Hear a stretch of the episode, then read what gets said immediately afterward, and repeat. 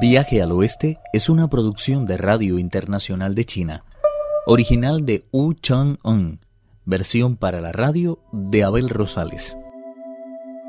La Bodhisattva encargó a su guardián pedir al de Baraja Lichin sus espadas. El de Baraja ordenó inmediatamente a Nata que fuera en busca de las 36 espadas para dárselas a Moxa. Los dos hermanos se despidieron enseguida porque en cuanto tuvo las armas en su poder, Moxa volvió a montar en una nube y regresó. La Bodhisattva agradeció la rapidez con que había cumplido su encargo, cogió las espadas y las lanzó hacia lo alto, al tiempo que recitaba un conjuro. Sorprendentemente, las dagas se transformaron en un loto de más de mil pétalos. La Bodhisattva se sentó a continuación sobre él y el peregrino se dijo al verlo. Es francamente increíble.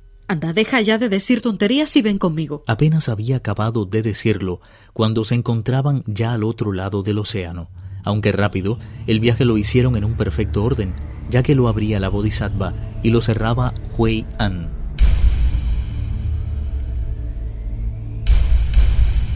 Ese de ahí abajo es el monte en el que habita el monstruo. Calculo que desde aquí a la puerta de su caverna hay aproximadamente 500 kilómetros. La Bodhisattva descendió entonces de su nube y recitó un conjuro que empezaba con la letra Om. En un abrir y cerrar de ojos, se presentaron ante ella los dioses y espíritus que moraban en tan apartada región. Todos echaron rostro en tierra, temblando de pies a cabeza y sin atreverse a levantar la vista del suelo. He venido a atrapar al monstruo que los esclaviza, pero para ello es preciso que dejen totalmente limpia la zona. No debe quedar ni un solo bicho viviente en 300 kilómetros a la redonda.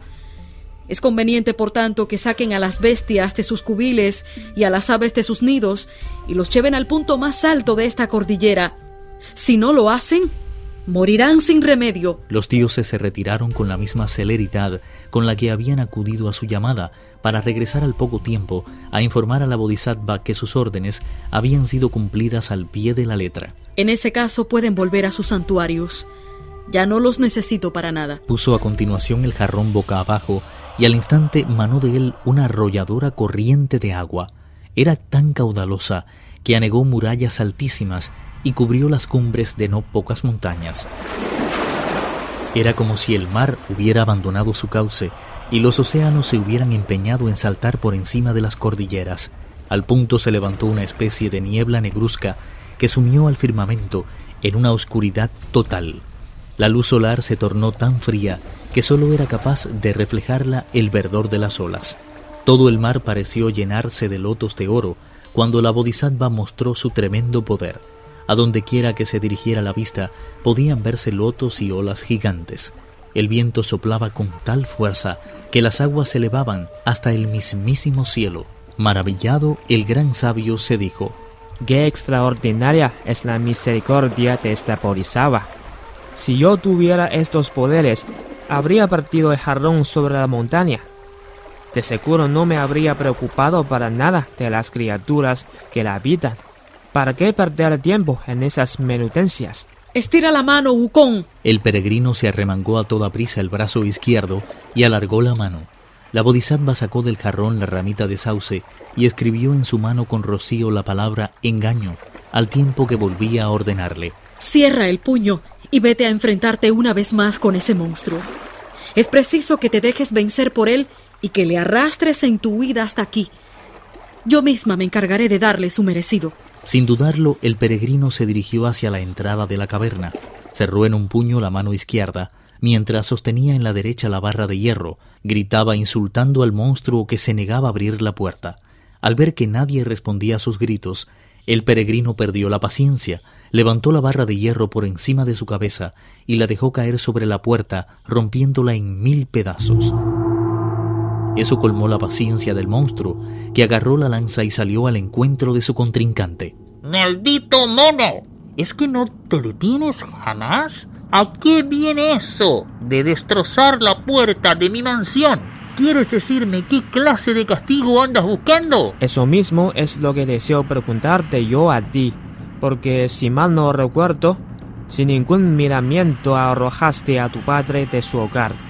El monstruo lanzó enfurecido un tremendo lanzazo contra el pecho del peregrino, que logró esquivarlo con su barra de hierro. De esa forma dio comienzo una batalla de la que el gran sabio pareció llevar la peor parte. Sin embargo, el monstruo no dio muestras de estar interesado en infligirle una nueva derrota. Al contrario, cuando más seguro parecía estar de su victoria, dejó de atacar. El peregrino utilizó su astucia para convencerlo. El cielo te está mirando.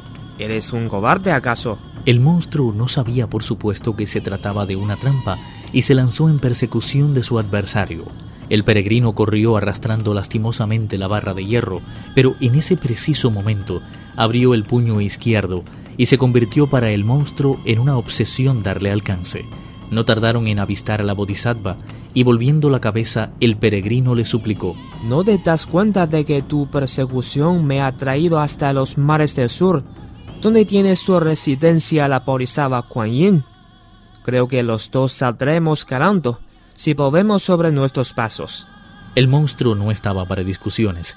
Rechinando los dientes de rabia, se negó a creer en las razones del peregrino y aceleró el ritmo de la carrera.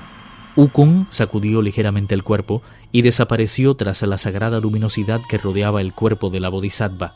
Desconcertado, el monstruo se llegó hasta ella y le preguntó con ojos saltones por el asombro. ¿Eres tú el refuerzo que ha ido a buscar el peregrino Sun? La bodhisattva no contestó.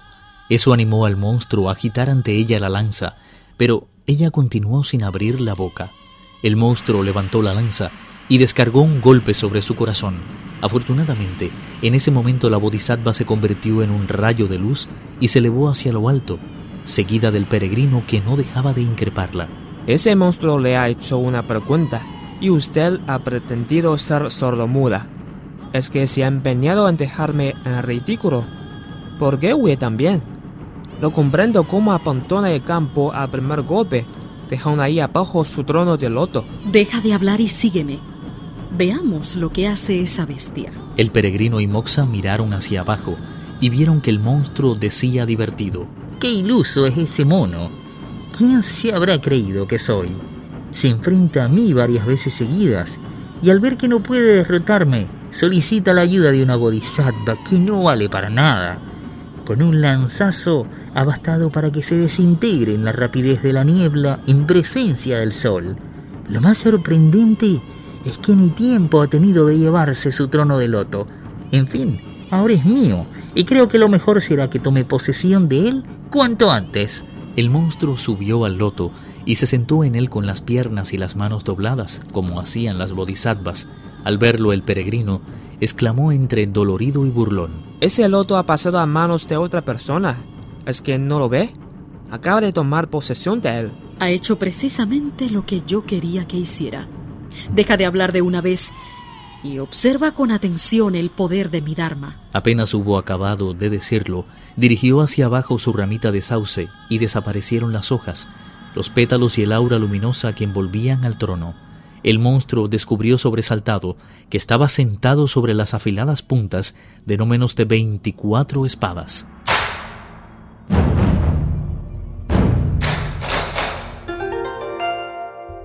Viaje al Oeste, uno de los cuatro grandes clásicos de la literatura china. Versión para la radio, Abel Rosales. Actuaron en este capítulo Pedro Wang y Carelis Cusidó. Esta es una realización de Abel Rosales, quien les habla, para Radio Internacional de China.